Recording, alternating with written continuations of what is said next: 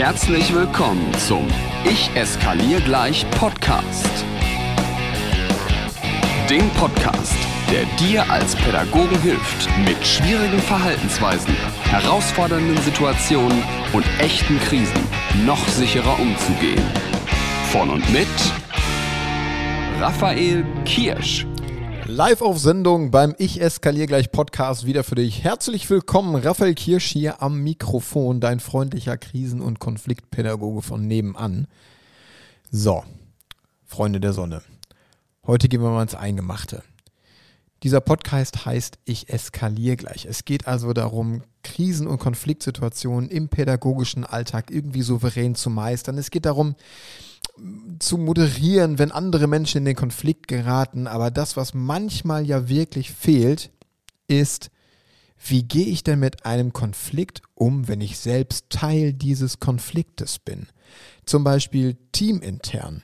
Ich möchte dir heute in dieser Folge einfach mal ein paar Ideen mitgeben, wie du Gespräche moderieren kannst, wenn du selber Teil des Konfliktes bist.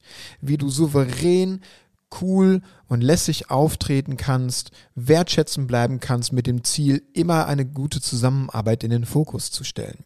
Denn wenn man selber Teil eines Konfliktes ist, ist es sehr, sehr herausfordernd, gerade dann die Moderation oder die Initiative zu ergreifen. Deswegen kommen hier so drei, vier, fünf, neun, acht, zwölf Tipps. Und wir gehen die alle mal gemeinsam durch und schauen mal, was passiert. Hier in dieser Podcast-Folge also jetzt Tipps und Tricks, wenn du selber Teil eines Konfliktes bist. Vielleicht finden wir zu Beginn einmal ein kleines Beispiel, damit nochmal deutlicher wird, was ich meine, wenn man selber Teil eines Konfliktes ist. Also normalerweise inkludiert jeder Konflikt, an dem wir beteiligt sind, ja unsere Person. Aber jetzt meine ich ganz explizit die Situation, in denen wir zum Beispiel beschuldigt werden, falsch gehandelt zu haben. Da gibt es zum Beispiel teamintern so zwei, drei Stimmen, die sagen, du hast irgendwie unpädagogisch gehandelt oder du hast diese und jene Aufgaben nicht, nicht wahrgenommen, die dir übertragen wurden oder du hast etwas so gemacht, wie andere Menschen damit nicht einverstanden sind. Egal was, aber es betrifft dich und deine Arbeit. So, und das möchtest du jetzt moderieren. Du möchtest also mit denjenigen, die dich gerade beschuldigen, ein Gespräch suchen und das möglichst elegant lösen. Wie geht das? Vielleicht vorweg ein kleiner Gedanke, der dich ein wenig entlasten soll. Vielleicht hast du das Wort Wirklichkeitskonstruktion schon mal gehört. Bei Wirklichkeitskonstruktionen geht es darum, dass wir davon ausgehen, dass jeder Mensch seine eigene Wahrnehmung und dementsprechend seine eigene Wahrheit hat. Das heißt, so wie du einen Konflikt erlebst, wird ihn niemand anderes erleben. So wie du eine Situation erlebst, wie du sie emotional abspeicherst für dich, wird sie niemand anderes auf dieser Welt emotional genauso abspeichern wie du. Das bedeutet, unsere eigene Wahrnehmung lässt uns unsere eigene Wirklichkeit über eine Situation konstruieren, die noch lange nicht mit der übereinstimmen muss, die andere haben. Das heißt, wenn sich's für dich wie ein Konflikt anfühlt, wenn sich's für dich so anfühlt, als würdest du beschuldigt werden, muss es für den anderen nicht zwangsläufig auch so sein. Und das kann ein wunderbarer Aufhänger sein, um mit diesen betreffenden Personen einfach ins Gespräch zu gehen. Dass es nicht darum geht, sich gegenseitig Fakten an den Kopf zu schmeißen, die ja nur Fakten für dich sind, sondern dass man einfach ganz wertschätzend ins Gespräch startet und sagt, pass auf, ich habe hier zwei, drei Dinge erlebt, ich habe die so wahrgenommen, wollen wir uns mal ganz kurz darüber austauschen. Also Tipp Nummer eins, wenn du Teil eines Konfliktes bist, mach dir bitte bewusst, dass der Konflikt ja erstmal nur auf deiner Seite ist und dass nur du ihn so wahrnimmst, wie du ihn gerade wahrnimmst. Starte also in ein Gespräch, in dem du quasi den Aufhänger nutzt und sagst, ich habe ein paar Dinge wahrgenommen, wollen wir mal ganz kurz drüber sprechen. Bevor du ins Gespräch gehst, gibt es aber so zwei, drei Dinge, die du vorbereiten kannst für dich selbst und über die möchte ich jetzt mal eben sprechen. Denn bevor du startest, Bevor du jetzt losgehst und dich in die konfrontative Situation mit der betreffenden Person begibst, möchte ich dir einmal empfehlen, nimm dir ein bisschen Zeit für dich selbst. Sortiere mal deine eigenen Emotionen. Sortiere die mal, ordne die mal, bekomm mal klar, welche das eigentlich sind. Bist du wütend, bist du traurig, bist du verletzt, was auch immer. Denn wenn du das klar hast, kannst du viel, viel souveräner und mit den richtigen Worten in ein Gespräch gehen. Also Tipp Nummer zwei ist, sortiere deine eigenen Emotionen, benenne die für dich selbst und ordne die mal. Das hat natürlich auch den entscheidenden Vorteil, dass du dann im Gespräch über deine Emotionen sprechen kannst. Wie oft haben wir gerade in solchen Momenten so ein Kloß im Hals? Wie oft fehlen uns in Konfliktmomenten die richtigen Worte, weil wir emotional so getoucht sind? Aber wenn du das für dich vorher eruiert hast, dann kannst du auch viel einfacher benennen, du, ich habe mich in der Situation so und so gefühlt. Und das ist so wertschätzend und das ist klar und das ist erstmal auch vollkommen wertfrei. Wenn du schon einmal dabei bist, deine Emotionen zu ordnen und die zu benennen, dann tu das gleiche doch auch, hier kommt nämlich Tipp 3, mit deinen Bedürfnissen.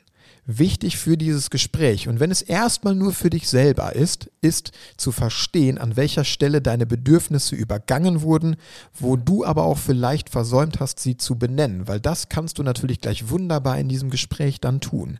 Also Tipp Nummer 3, achte auf deine Bedürfnisse.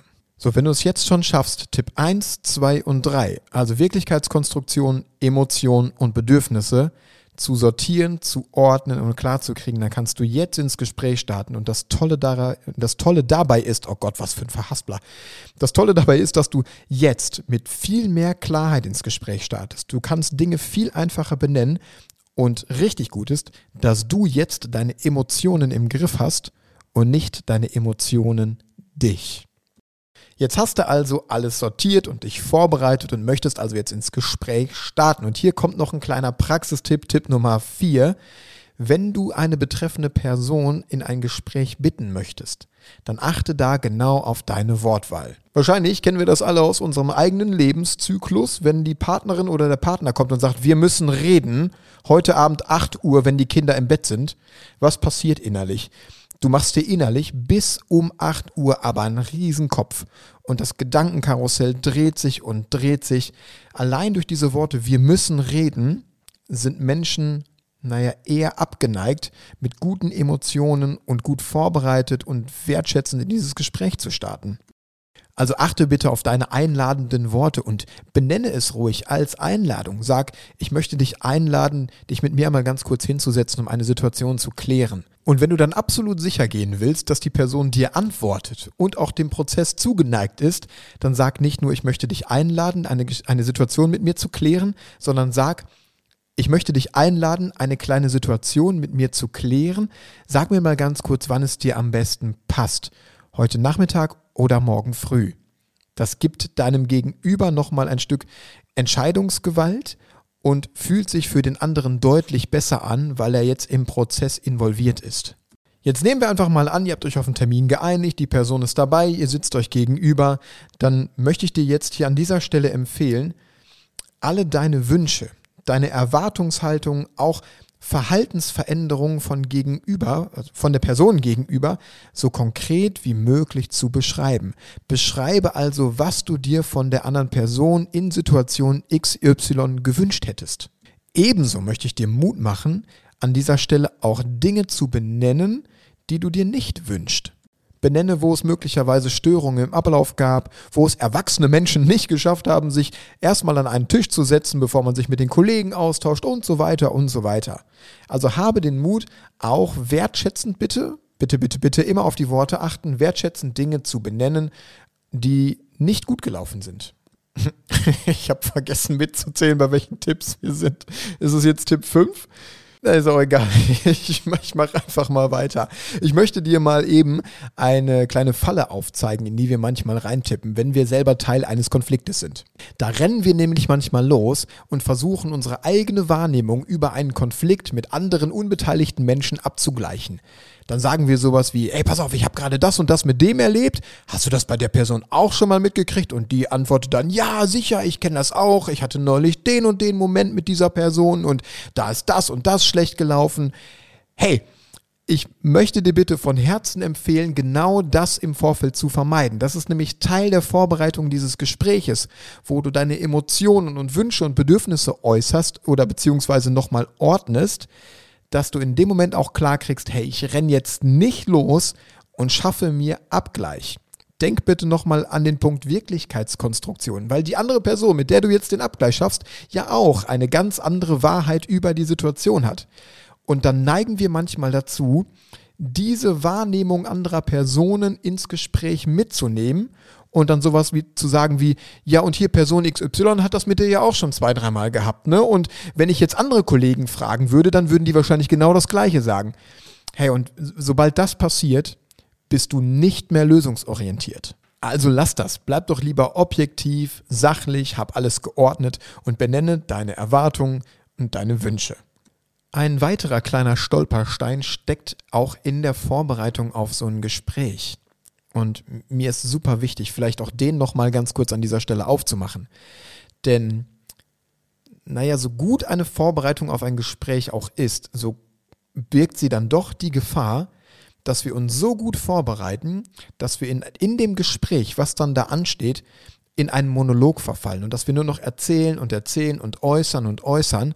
Versuch bitte, auch wenn du dich perfekt vorbereitet hast, in die Diskussion zu gehen nicht einen Monolog zu halten, sondern offen zu sein, gib dem anderen bitte Chance zu reagieren, sich zu verbessern, seine Sicht der Dinge zu schildern. Und wenn das nicht passiert, dann erbitte dir gerne Reaktion. Das ist vollkommen in Ordnung. Wenn du einen Vorschlag gemacht hast, dann sag gerne, wie siehst du das? Möchtest du mal ganz kurz deine Sicht der Dinge schildern? Weil eine Diskussion, ein Dialog wesentlich wertvoller ist als der Monolog, wo du einfach nur rausknallst. Also Vorsicht bei der Vorbereitung auf das Gespräch. Plane bitte ein, dass du diesen naja, dass du den anderen Menschen gegenüber mit abholst, dass du ihn einlädst und dass du nicht in einen Monolog verfällst. So, und last but not least habe ich noch einen kleinen Tipp für dich, den darfst du beherzigen, aber bitte nur, wenn er sich wirklich, wirklich richtig und gut für dich anfühlt. Es geht darum, das Ziel eines Gespräches zu benennen manchmal lohnt es sich zu sagen, pass auf, ey, Ziel dieses Gespräches ist doch, dass wir danach wieder besser zusammenarbeiten, dass wir auf einer guten Ebene landen, wie auch immer. Aber das muss sich wirklich richtig anfühlen. Denn, da bin ich sehr, sehr ehrlich, wir müssen nicht mit allen Menschen gut auskommen. Wir müssen nicht mit jedem Best Friend sein und Best Buddy. Manchmal muss es einfach nur funktionieren. So. Deswegen Benenne gerne das Ziel, dass das Ziel dieses Gespräches eine gute Arbeitsbasis ist, aber das muss sich für dich in Ordnung und richtig anfühlen. So, lass uns das nochmal ganz kurz zusammenfassen. Also, wenn du Teil eines Konfliktes bist, wenn du beschuldigt bist, dann mach dir bitte im Vorfeld einmal Gedanken darüber, dass es Wirklichkeitskonstruktionen gibt. Ordne deine Emotionen, deine Bedürfnisse, damit du klarer und wertschätzender in ein Gespräch startest, damit du deine Emotionen im Griff hast und nicht deine Emotionen dich. Wenn du dann im Gespräch bist, dann beschreibe ganz, ganz konkret deine Erwartungshaltung, deine Wünsche und auch Veränderungen an die betreffende Person. Du darfst auch den Mut haben, Dinge zu benennen, die nicht gut laufen. Bitte immer in deiner eigenen Beobachtung und deiner eigenen Wahrnehmung bleiben. Mir hilft es zum Beispiel im Gespräch auch immer zu sagen, hey, und das ist nur meine Sicht der Dinge, du darfst bitte eine ganz, ganz andere haben und ich lade dich ein, dass aus zwei Welten hier gerade eine wird. Das ist vielleicht nochmal ein ganz naher Praxistipp. Wenn du dann im Gespräch bist, achte bitte darauf, dass du dir vorher keinen Abgleich mit den Kollegen geholt hast, dass du in deiner eigenen Beobachtung bleibst, dass du trotz der guten Vorbereitung nicht in einen Monolog fällst, sondern in, einen, in, einen, in, eine, in eine Diskussion. Oh Leute, ich habe heute aber auch manchmal Hänger. Ihr wisst gar nicht, wie viel Hänger ich hier schon rausgeschnitten habe aus dieser Folge. So, der bleibt jetzt drin. Also, dass du trotz einer guten Vorbereitung nicht in einen Monolog verfällst, sondern in eine wertvolle Diskussion und in einen Austausch. Und wenn sich's richtig und wichtig für dich anfühlt, dann benenne gerne, dass das Ziel dieses Gespräches die gute Arbeit wieder ist. Ich wünsche dir, wie immer, auch am Ende dieser Podcast-Folge gutes Umsetzen. Vielleicht notierst du dir einfach jetzt am Ende der Folge nochmal diese Stichpunkte. Wenn du dich auf solche Gespräche mal richtig intensiv vorbereiten möchtest, wenn du noch mehr Praxistipps dafür haben möchtest, wenn du noch mehr Hintergrundwissen haben möchtest und auch psychologische Faktoren kennen möchtest, die in Gesprächen noch besser helfen, dann lade ich dich ein, informier dich doch mal über die Ausbildung zur Krisen- und Konfliktpädagogin, zum Krisen- und Konfliktpädagogen, eine zertifizierte Online-Hybrid-Ausbildung mit einer ganz, ganz starken Community an Pädagoginnen und Pädagogen, die sich da gerade findet und austauscht und gemeinsam mit uns lernt. Guck dir das mal alles in Ruhe an. Auf www.raphaelkirsch.com slash Ausbildung findest du alle Informationen dazu. Da findest du auch das Bewerbungsformular. Bewirb dich einfach auf einen Ausbildungsplatz, dann telefonieren wir einmal und finden im gemeinsamen Gespräch heraus, ob wir, und das ist mein, mein starkes Team und ich, ob wir die richtigen für dich sind, ob wir dich ausbilden dürfen. Und dann kann es auch schon losgehen. Denk auch dran, am 25.09. ist Die wollen doch nur Aufmerksamkeit Teil 2 mit einem richtig fetten Line-Up. Wenn dir diese Folge gefallen hat, dann mach wie immer gerne einen kleinen Screenshot, poste den bei Instagram, wo auch immer. Lass mir eine kleine Bewertung da, schreib eine Rezension, schick mir ein Feedback, schick mir liebe Grüße. Wenn du mir gerne was schicken möchtest, dann hier in mein Büro. Adresse findest du auf meiner Homepage. Ich liebe Orientalchips und Gummibärchen. Mal gucken, ob das jemand macht. Jetzt bin ich wirklich gespannt. Manchmal haue ich hier so Dinge raus, bei denen ich mir hinterher erst die Frage stelle, ob das so eine kluge Idee war. So, schick mir Orientalchips und Gummibärchen. Nein, tu, tu es nicht. Nur, nur wenn du das Gefühl hast, das ist richtig. In dem Sinne, lass dich nicht ärgern und äh, schon gar nicht von mir. Noch mehr Impulse und alle Informationen zu Seminaren und Workshops findest du auf Instagram und auf raphaelkirsch.com.